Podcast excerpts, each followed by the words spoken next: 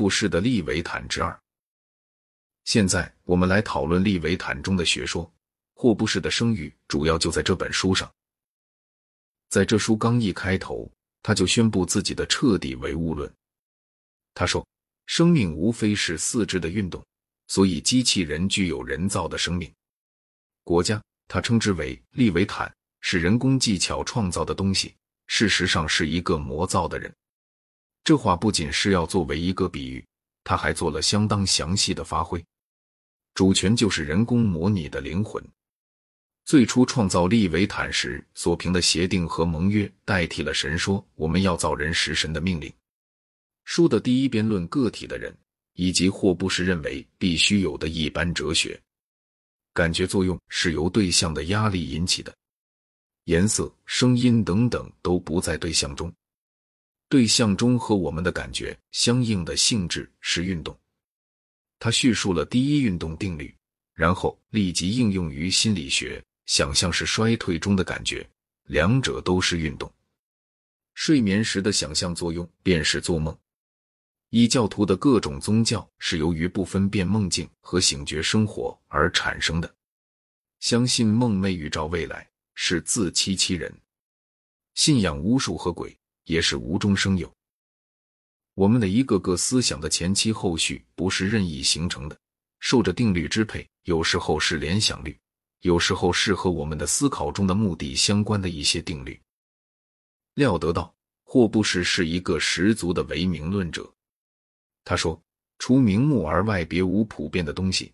离了词语，什么一般概念我们也不能设想。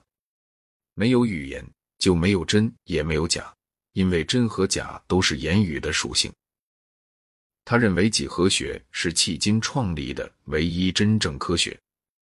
推理带有计算性质，应当从定义出发，但是定义里必须避免自相矛盾的概念。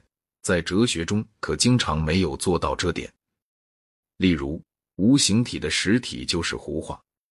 如果你提出神及无形体的实体当反对理由，这时或不是有两个回答：第一，神非哲学的对象；第二，许多哲学家一向认为神有形体。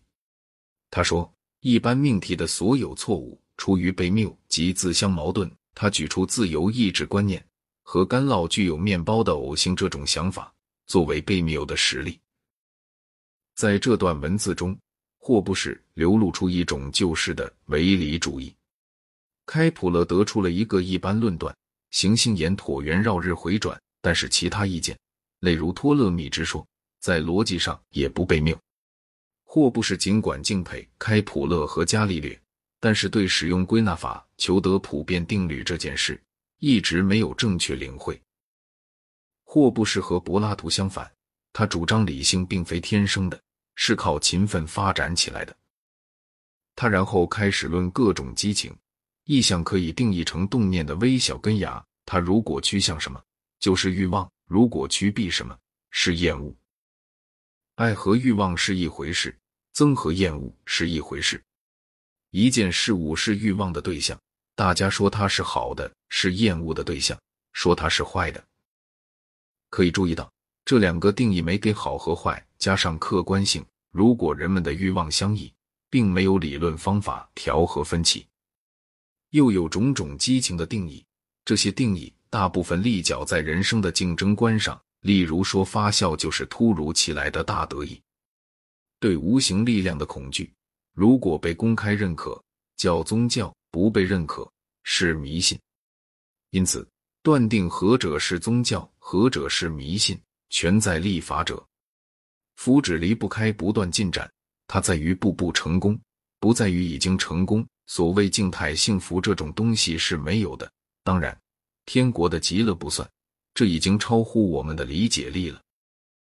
意志无非是深思熟虑中最后余留的欲求或厌恶，也就是说，意志并不是和欲望及厌恶不同的东西，不过是发生冲突的情况中最强的欲望或厌恶罢了。这说法跟霍布士否定自由意志明显有连带关系。霍布士与大多数专制政治的拥护者不同，他认为一切人生来平等。在任何政治也还不存在的自然状态下，人人欲保持个人的自由，但是又欲得到支配旁人的权利。这两种欲望都受自我保全冲动主使。由于他们的冲突，发生了一切人对一切人的战争，把人生弄得险恶、残酷而短促。在自然状态下，没有财产，没有正义或不义，有的只是战争。而武力和欺诈在战争中是两大基本美德。第二边讲人类如何结合成若干个服从一个中央权力的社会，从而免除这些弊端。这件事被说成是通过社会契约而发生的。据设想，有许多人汇聚起来，同意选择一个主权者或主权团体，对他们行使权力，结束总体混战。我以为这种盟约或不是通常如此称呼，并未被看成是明确的历史事件。把它这样看待，与当前的议论的确也不切题。这是一种神话性的解释，用它来说明为什么人类干受，而且应当干受。因服从权力而给个人自由必然要带来的种种限制，或不是说人类给自己加上约束，目的在于从我们爱好个人自由和爱好支配旁人因而引起的总体混战里得到自我保全，或不是研讨人类为何不能像蚂蚁和蜜蜂那样协作的问题。他说，同蜂房内的蜜蜂不竞争，他们没有求荣誉，而且他们不运用理智批评政府。他们的协和是天然的协和，但是人类的协和只能是凭依盟约的人为协和。这种盟约必须把权力交付一个人或一个议会，因为否则他便无法实施。盟约离开武力只是空文。这盟约不是后来洛克和卢梭讲的那种公民与统治权力者之间的盟约，而是为服从过半数人要选择的那个统治权力者。公民们彼此订立的盟约，公民做出选择之后，他们的政治权利即告终止。少数派也和多数派同样受约束，因为这盟约正是说要服从多数人所选择的政府。政府一经选定，除这政府认为宜于许可的那种权利以外，公民丧失掉一切权利。反叛的权利是没有的，因为统治者不受任何契约束缚。然而，臣民要受契约束缚。如此结合起来的群众称作国家。这个利维坦是一个凡间的神。